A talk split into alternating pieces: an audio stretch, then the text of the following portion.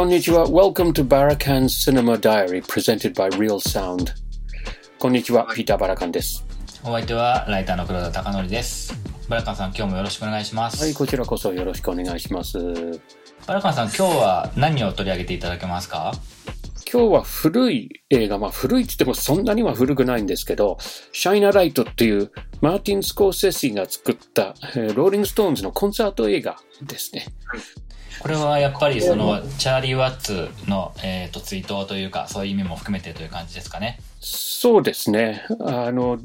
このところ音楽関係の映画はいろいろ新譜ばかりと取り上げてますけれど、たまにはちょっとこういうものを振り返るっていう手もあるかなと思って、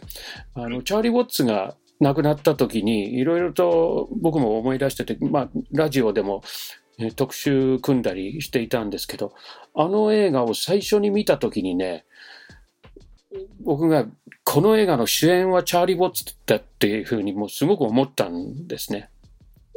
はで、映画を思い出していて、これ今、配信ななんかで見られるかなと思って調べたらね、見られないんですよ。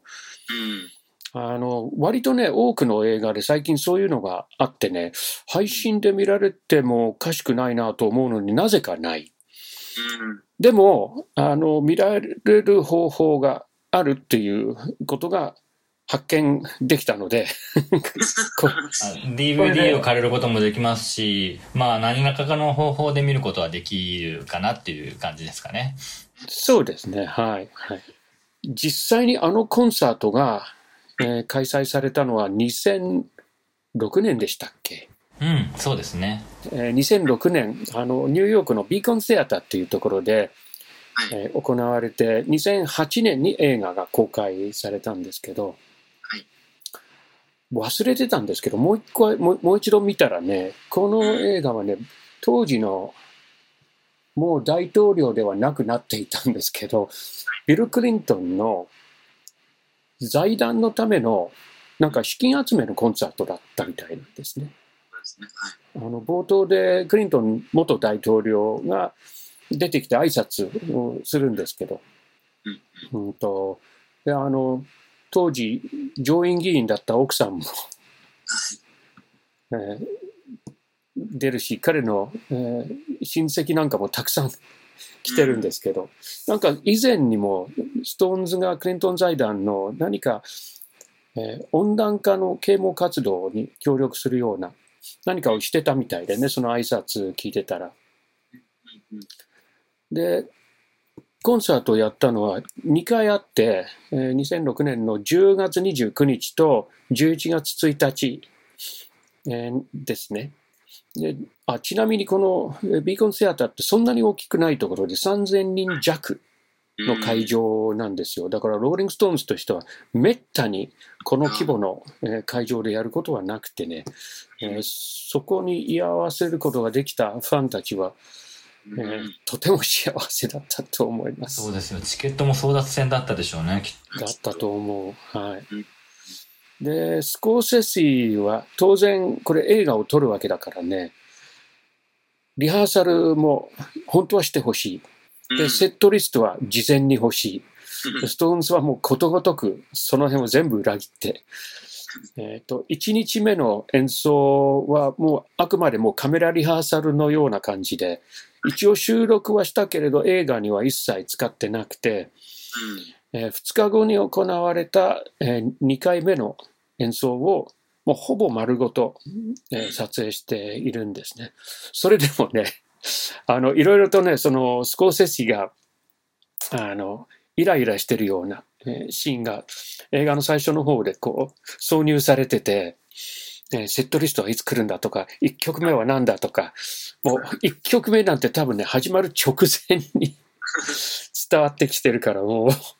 大慌てでピリピリしながらやってるんですね。あその辺もなかなか、なかなか面白い。そうですね。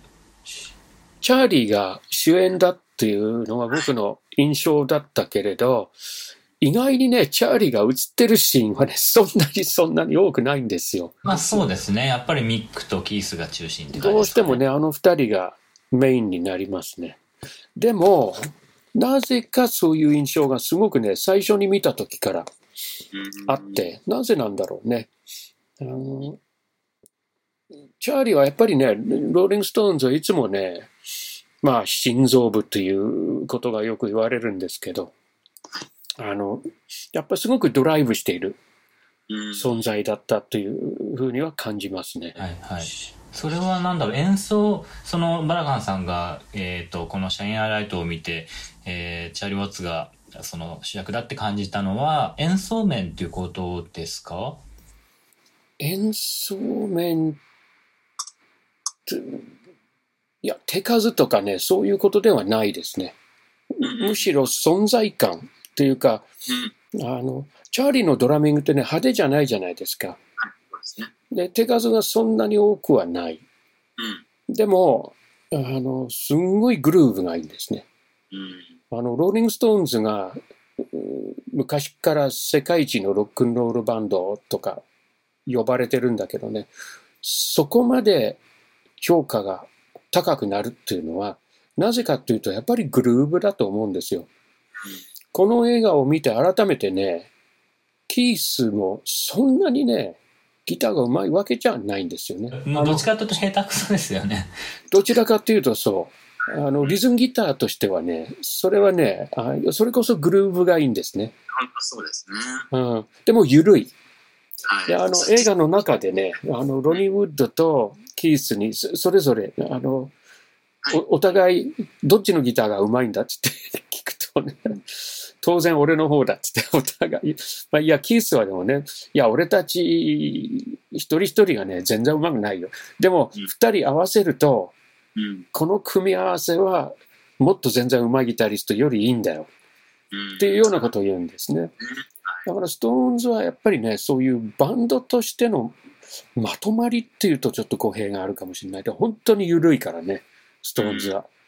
もっとね、ピシッとした感じのロックバンドがたくさんあるんだけど、ストーンズのじゃあどこがいいかって言ったらね、根本的なところでは僕はチャーリーだと思った。うん。で、あの人は、あの、ストーンズが結成した時の話になるんですけどね。チャーリーは、アレクシス・コーナーというバンド、だアレクシス・コーナーという人のバンドで、週に1回、あの、ブルーズのクラブがあったんですよ。ろ60年代初頭のロンドンの話なんですけど。60年代の初頭といえば、ブルーズやってる人はイギリスではほとんどいないんですよね。で、そういう本当にマニアックな人たちが週に1回そのクラブに集まるわけなんですね。で62年にチャーリーがそのバンドのレギュラーのドラマーとして入るんですけど、その前にもね、彼がドラムを結構ね、6、7年ぐらいずっとやってたんですけど、何をやってたかというとジャズなんですね。うん、あの人はね、子供の時からね、えーまだ多分ね、45回転のシングル版も一般的になってない時代、えあの78回転の SP 版、割れやすいやつ、そういうあのジャズのレコードを結構持ってたみたいです。うん。それで、あの最初はね、本当に古いジャズ。あの彼が生まれたのは41年だから、あのミックやキースより2歳年上だったんですね。で、あの、彼が多分10歳、11歳、12歳ぐらい、50年代の初頭ですね。まだ、あの、モダンジャズが誰でも当たり前のものとしていないような時代からジャズのレコード聴き始めてるからね、あの、ジェリー・ロール・モートンのね、ニューオーリンズのジャズだとか、うん。あるいはジューケリントンとかね、うん。そういうレコードを少し持ってて、で、後にチャーリー・パーカーのレコードも聴くようになって、モダンジャズも好きになります。はい。はい。で、14歳の時だから、ね、55年、ちょうどエルビスの人気が爆発的に広がる時期に重なるんですけど、チャーリーがね、あの、ジャズのグループで、地元で、小さなクラブでドラム叩いてたんですって。まあ、そんなうまくはなかったかもしれませんけどでもやっぱりずっとジャズが好きで、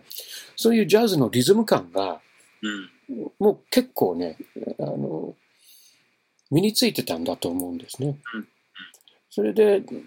アレクシス・コーナーのバンドに入って、リズムブルーズやるようになるんですけど、本人が言うにはね、リズムブルーズとはどういうものか全然分かってなくて、もしかしたら、チャーリー・パーカーの音楽のテンポを遅くしたようなもんじゃないかと思ったっていう、そのぐらい、あの、ジャズ以外の音楽知らなかったっていうんですね。でもまあそのアレクシスのバンドであの彼がドラム叩いてて、まあ、評判も良かったみたいですね。でそのクラブに集まるマニアの中にブライアン・ジョーンズがいたりもうちょっと後になるとミックとかキースがあの集まってくるんですね。でそうこうしてるうちに彼らがバンドを組みたくなってドラマーがいない。うんあの、あ、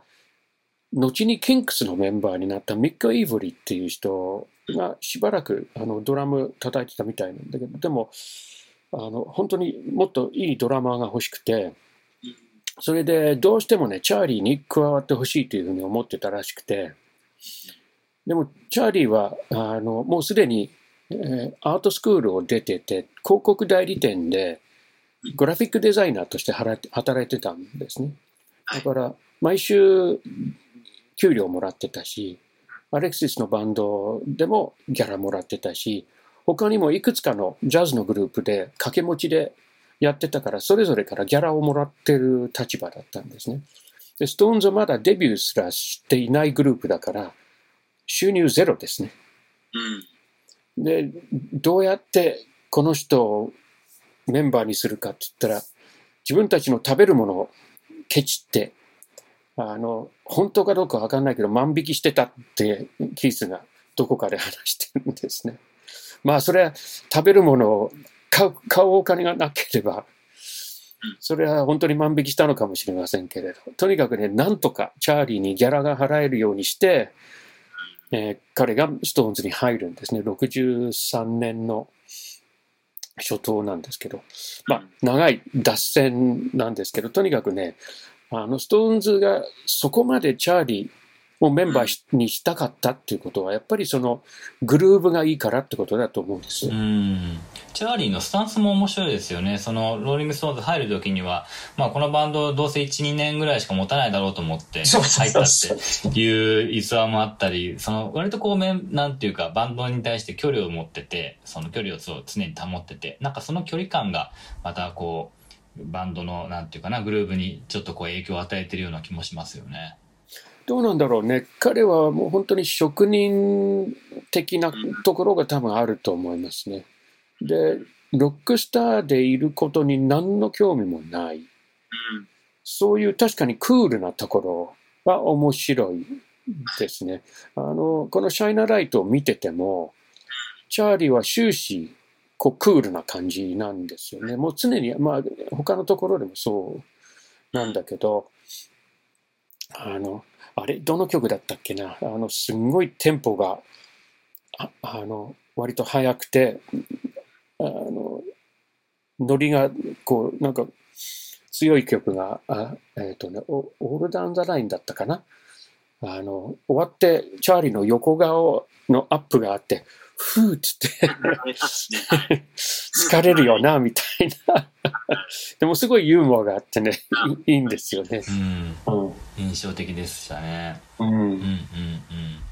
なんかそのチャーリーはそのロックに対してもすごいクールな視点を持ってるというか、その2000年代になってからのインタビューだったと思うんですけど、まあエルビスもビートルズも別にそんなに好きじゃなくて、自分が好きなのはマイルス・デイビスだって言ってたのもあったりとそうかして。そう、エルヴィス最初嫌いだったみたいね。あのキースに会うまでは、エルヴィスいいと思ったことはなかった。うんうん。言ってました。うん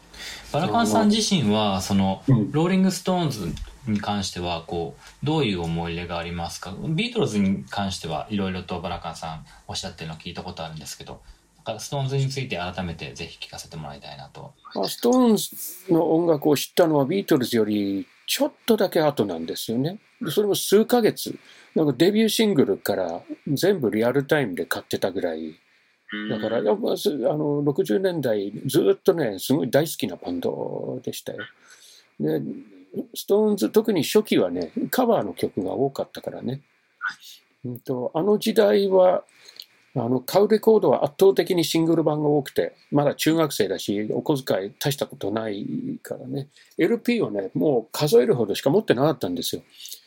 だから LP 聞くときはね、もう何回も何回も聞くし、で、ひ暇だからね、あの、レーベルの細かい文字とかも全部読んじゃうんですね。ジャケットだけじゃなくて。で、レーベルにはね、作曲のクレジットも書いてあるんですよ。そうするとね、あのジャガー、リチャードとかね、そういうことじゃなくて、他にもいろんな人たちの曲をやってることがわかるわけで、誰だろうって、まあ、当時あの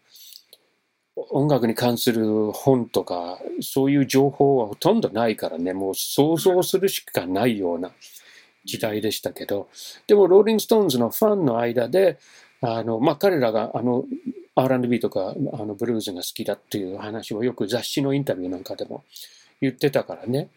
えー、とマディ・ウォーターズだとかあのマーヴィン・ゲイだとかまあ、いろんな人たちのカバーをやってることがわかるわけですね。で、自然と彼らのファンですから、えブラックミュージックのそのオリジナル曲に興味がいくわけですね。だから僕の場合は、ブラックミュージックに興味を持ったのは、何が発端かといったら、やっぱローリング・ストーンズの初期のレコードだと思います。へーうんじゃあかなり相当大きな影響をバラカンさんに及ぼしていることになりますよね。ものすごく大きいです。だから、ストーンズがいなければ、まあ、いなくても、いつかはブラックミュージックに目覚めたと思いますけど、はでもその分、早かったし、興味の持ち方も違ったかもしれませんね。ううんん。うん。魅力っていうと、ストーンズ当時バラカンさんをそこまで魅了した、その魅力はどの辺にあるって思いますか？マネージャーの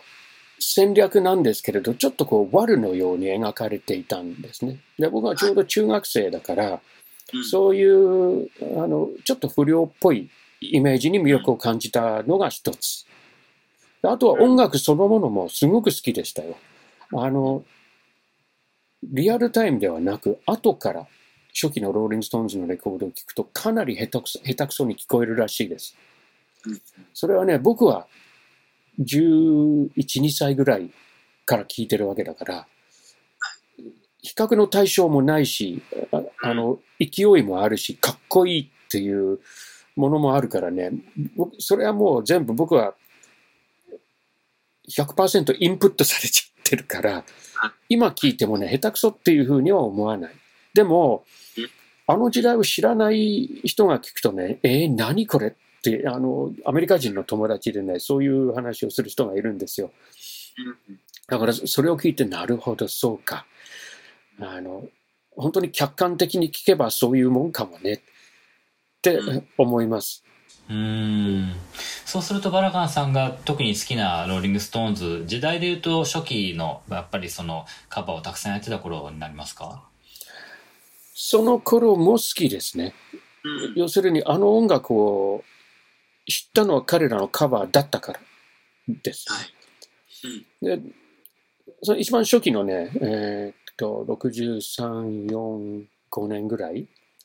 で、その後ね、まあ、ビートルズの影響でちょっとね、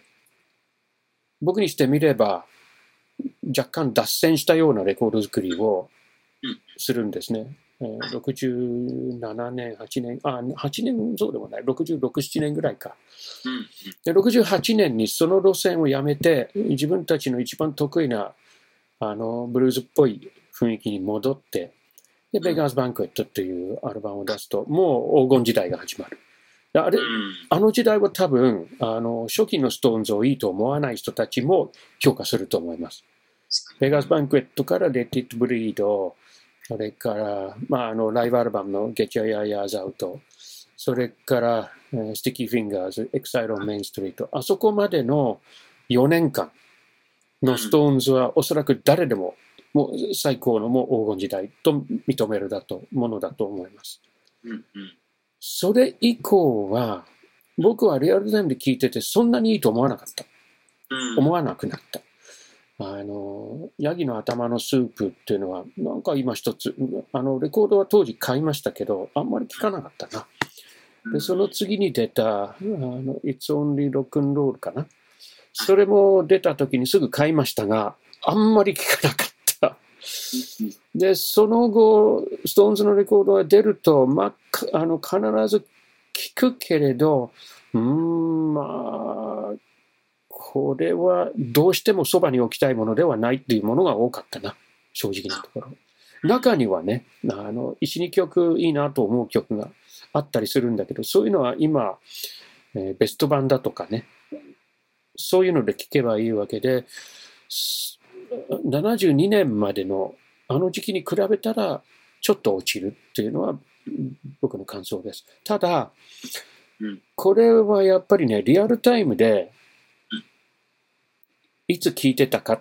ていうことと、世代的な違いがありますね。だから60年代に生まれた人っていうのは、ストーンズを聞き出したのは70年代半ば以降だったり、あるいは80年代だったりするから、それで初めて聞いたものが新鮮でいいわけですよね。だから僕の感覚とどうしても違います。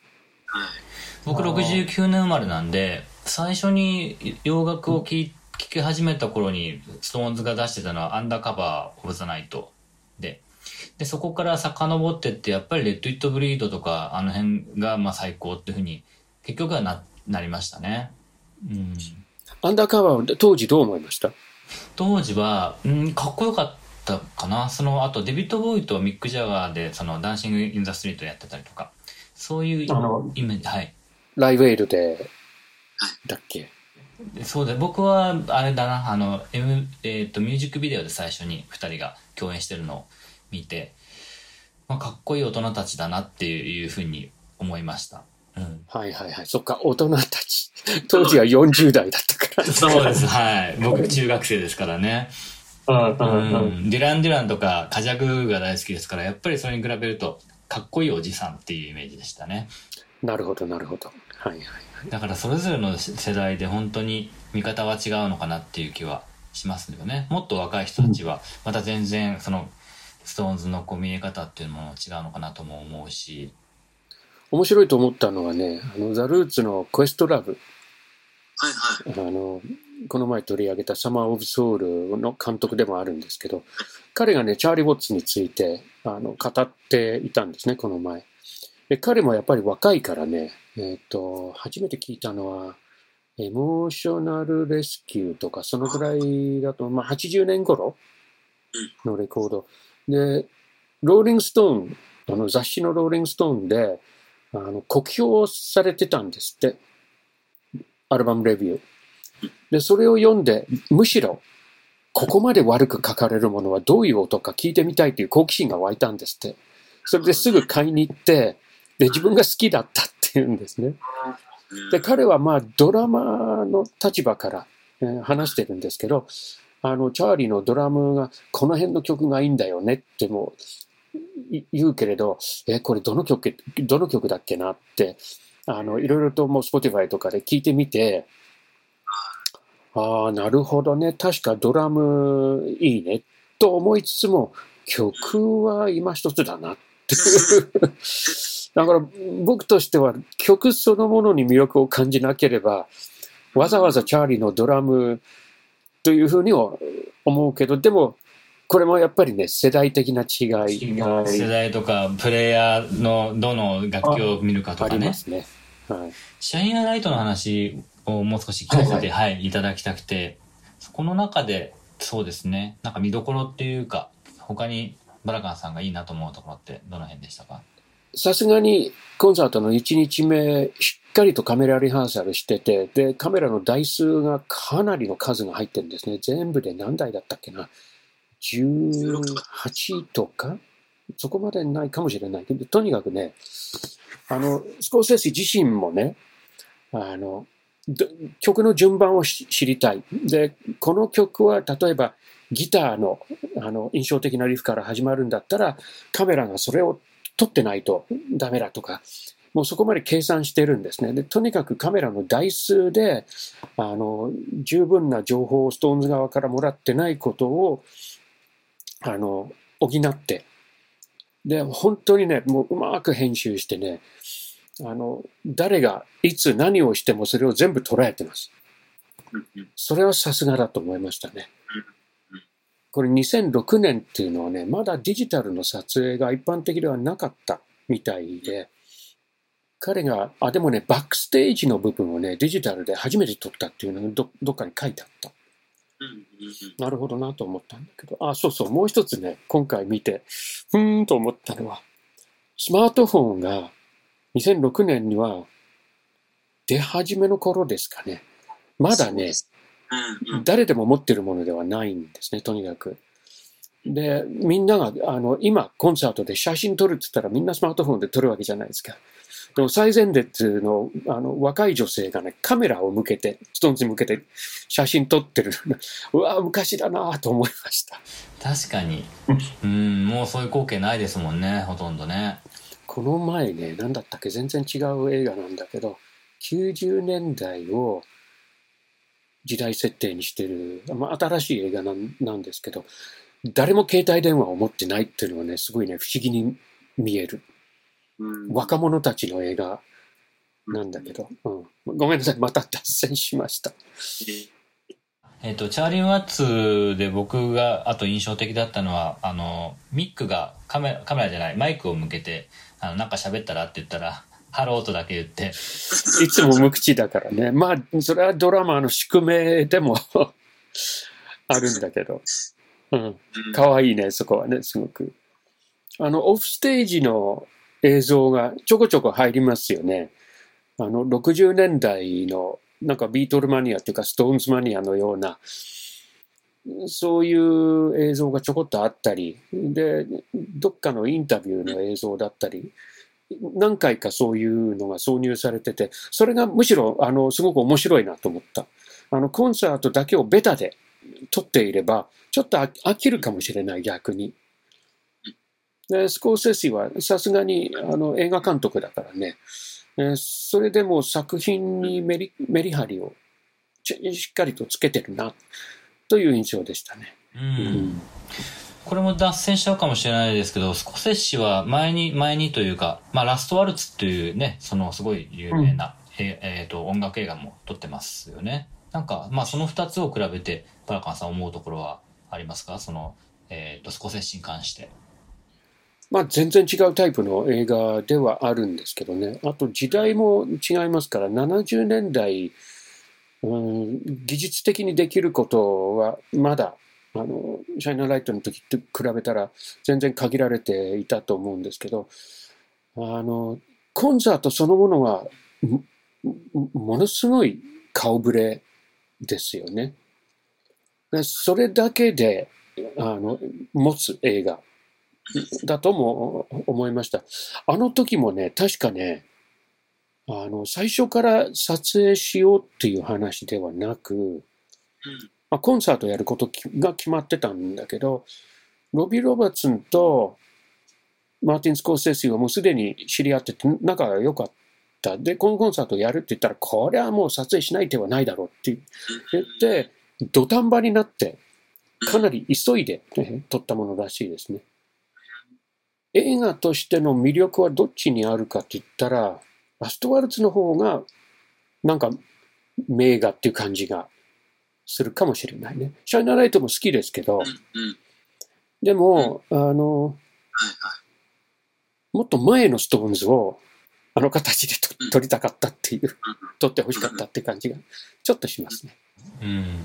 なんかやっぱスコセッシって本当に、ね、アカデミー賞もたくさん撮ってるし、まあいろんなタイプの映画を撮ってて、まあ本当、まあ映画監督の中の映画監督っていうイメージがあって、その彼がその音楽映画を2つ手掛けてるっていうのはなんかすごく不思議な感じがするんですよね。やっぱり、まあ音楽ファンでもあるんだろうなとはもちろん思うんですけども。で、彼の映画のサウンドトラック、それこそロビー・ロバーツンがね手掛けてるものが多いし、はいあの、本人も多分世代的に、いつ生まれなのかな、スコーセッシって。えーちょっと調べましょう。42年。まさにね、あの、ロックの人たちと同同世代なんですよね。はいだからビートルズとかストーンズとか、あの辺の人たちと同世代だから、やっぱりああいう音楽が好きでは、まあ当たり前では当たり前だと思うんですけど、うんあの、彼がほら、ディランのドキュメンタリーを作ったり、あと、あれ、他にも誰かのドキュメンタリー作ってたな。あ、そうそうそう。ジョージ・ハリソンのあの、Living in the Material World もそうですよね。あと、ローリング・サンダー・レビューの、あれはネットフリックスだと思うけれど、それも作ってますし、えーっと、あとね、あの、ブルーズに関する7本のドキュメンタリーシリーズがあったんですよね。で、スコーセッシはね、それのエクセキュティブプロデューサーだと思う。だからまあ、制作総指揮で、実際に自分が監督しているのは1本だけで、それが何だったっけな。あの、デルタブルーズのルーツを探るという回があって、それをスコーセシ自身が監督しています。うん今、ウェブで確認しました。ゲストも結構あれですねこの映画は。3人ぐらい出てきますよね。よくわからないけれど、ミックがおそらくあのバラエティを持たせようと思って呼んだのかなという気がして、あの、バディ・ガイっていうのは、まあ、ストーンズの、あのストーンズが一番影響を受けたブルーズの当時のもうすでにす、まあ、要するに最高齢の現役のブルーズマンっていう、大物のブルーズマンっていう感じで、そのバディ・ガイ、うーん、っていうのはわかります。うんジャック・ホワイト、クリスティーナ・アギレラはうん若者にアピールしようとしてるのかなっていう気がちょっとしました。あの、女性ボーカルをフィーチャーするんであれば、はいあの、後ろにリーザ・フィッシャーがいますよね。はいでリーザはもうすでにストーンズのバックで長くやってるし、ねあの、えバックコーラスのディーバたちっていう映画はまだ作られてないけれどうん、彼女は十分な迫力持ってますし、彼女をフィーチャーしても良かったような気がします。ちょっと僕はね、クリスティーナ・アギレラ、確かにね、声量はすごくあるけれけれど、イメージ的にストーンズなのかなっていう感じがちょっとありました。確かに。正直まあ、ミック・ジャガーがエロ親父だっだ。まあまあまあ、そりゃもうみんなよくわかってることだけど。エロ親父っぷりを発揮しててまあそれは面白かったですけどね、まあ曲が Live With Me だからね。うん。で、ジャック・ワイト、まあ、まあっていう感じですね。た。うん。あ要するに、ストーンズだけでは持たないとは思わなかったんだろうけど、どうなんだろう、スコーセッシがゲストをどうしても入れろと言ったとはとても思えない。うんうん。だからこれはおそらくミックの判断だろうと思います。うん。なんかやっぱりこの映画見ててそのチャーリー・ワッツの魅力というところで言うと僕は「Sympathy of the Devil」でしたっけ？タイトル。えっと「悪魔を憐れむ」 Sympathy for the Devil か。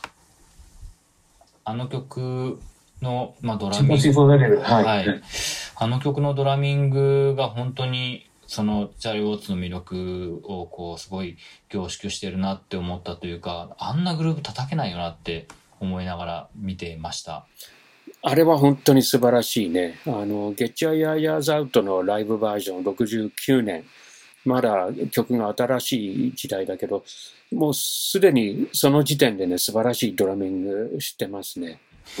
なんかやっぱりそのチャーリー・ウォッツのドラムって、まあ、バラカンさんがおっしゃったようにそのジャズの影響があったりとか、まあ、そういうちょっとこういわゆるロックミュージックとは違うところから来ている本当のその手数のこう微妙なシンプルだけどすごくこうニュアンスを重視してるようなドラミングっていうのを、まあ、彼らはすごいこう、えーいわゆるドーム級のスタジアムとかそういうところでこう演奏してる中で、まあ、それをこう出してきたのもすごいなとは思うんですけどああいう小さい本当にビーコンシアターみたいなところでやっぱりすごい映えるんだなっていうふうに思ったというかなんかああいうその規模のでローリング・ストーンズがえー演奏したからこそそのチャーリー・ワッツのドラミングのその魅力みたいなものがよりこう引き立って見えたからバラカンさんもなんかあの映画はチャーリー・ワッツが主役だっていうふうに思ったんじゃないかなって今いろいろお話聞いてて思ったんですかもしれないな。うん。うん。ちょっとしたことですね。あの、最初見たときはね、一回しか見てなかったからね、あの、おぼろげな印象を、その映画の中でとにかくチャーリーすごかったっていうのは僕の印象でした。それでもう一回見て、実際、まあさっき話したようにね、彼があのアップで映ってるシーンはそんなに多くはないけれど、やっぱり存在感はすごく あってうん、本当はね、もう一度あの映画館で大きい音で聞きたいね。どうしてもうんあのコンピューターの画面で見見たりするとね、音はしょぼいですよね。えーそれはまあどの映画もそうなんだけど、この映画、まあ今チャーリーが亡くなったということで、もしかしたらリバイバル上映の話になるかもしれませんね。なってほしいと思います。あの、ストーンズの映画、あるいはあのドキュメンタリーの映像は結構あるんですよね。あの、 Gimme Shelter っていう、 Sticky Fingers の録音がちょうど始まった時の69年のあのツアーが中心になっているドキュメンタリーなんだけど、それがすごく面白い作品だし、あと DVD で、まあコンサートのものもあるし、例えばマディ・ウォーターズと一緒にシカゴのあのクラブで一緒に演奏してるやつだとか、あるいは60年代の、えー半ばぐらいの、なんていうの、うーんまあそのスウィンギングロンドンのその時代の映像の、なんつったっけな、それこそチャーリーの名前が出てるな、チャーリー is my darling っていう、うん。あの、短いドキュメンタリーですけど、ちょっと面白いものがありますからね。その辺のものがもし映画館にかかれば面白いなと思いますけど。うん。ゴダールの One Plus One もすごい いいですよね。そうですね、ストーンズの部分はすごく面白い。はい。それ以外の部分はわけがわからない変な作品なんだけど。だけどね、あんな、あの、 Sympathy for the Devil のレコーディング風景をあんな風に見られるなんて、まあ、すごい得した気分になる映画でした、あれは。本当にそうですよね。最初はもうラテンの曲から始まるんだからね。それがどんどん発展していく様子がね、本当に興味深く見ちゃうね。ですね。まあ、これを機会に、本当に、多分、チャーリー・ワッツの、なんていうか、そのツイートでいろんな人たちがコメントしてるのを見て、興味持った人結構いるんじゃないかなって思うんですよね。やっぱりその得意なキャラクターというか、あんまりこう、ロックミュージシャンじゃない、その、まあそうね、あの、彼のドラミングはもうある意味ロックンロールそのものでもあるんですけどね。あの、決してジャズドラマ、まあ、あの、ジャズのグループを、まあ、半ば趣味でやってる時もあったんですけど、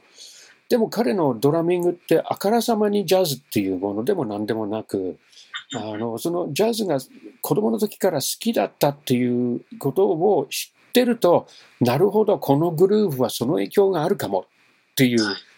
むむしろそういうものじゃないかと思いますね。あ僕がその言いたかったのはその、まあ、ロックミュージロックミュージシャン的なライフスタイルではなくやっぱりその、はい、初婚を貫き通したりとかすごい紳士だったりとかなんかそういう部分であこんな人がローリング・ストーンズにいたんだって思う人も結構いるのかなと思ってなんかそれをきっかけに、ねはい、興味を持ってくれる人がいるといいなというふうにも思います。そうね、グルーピーと遊ぶこともゼロだったらしくて、うん。あの、奥さんとアートスクールで知り合って、ストーンズがデビューした直後に結婚して、56年だったか57年だったか、ずっと幸せにこ結婚生活を送ってたっていうのも、なんかいい話だなと思います。そうですよねなんか自分が死ぬならそのステージで死にたいって彼は言ってたらしいけど、まあ、最終的にはその家族にこう見守られながら息を引き取ったっていう、まあ、そういうエピソードもこう、はいはいね、ロックミュージシャンらしくないところがこうよりうん逆にあえて逆にいいなって思うところでもあるしなんかそんな感じで、はい、ローリング・ストーンズぜひとも映画見てほしいですねというところですかね。はいバラカンさん今回もありがとうございました。はい、こちらこそお疲れ様でした。はまたよろしくお願いします。い、よろしくお願いします。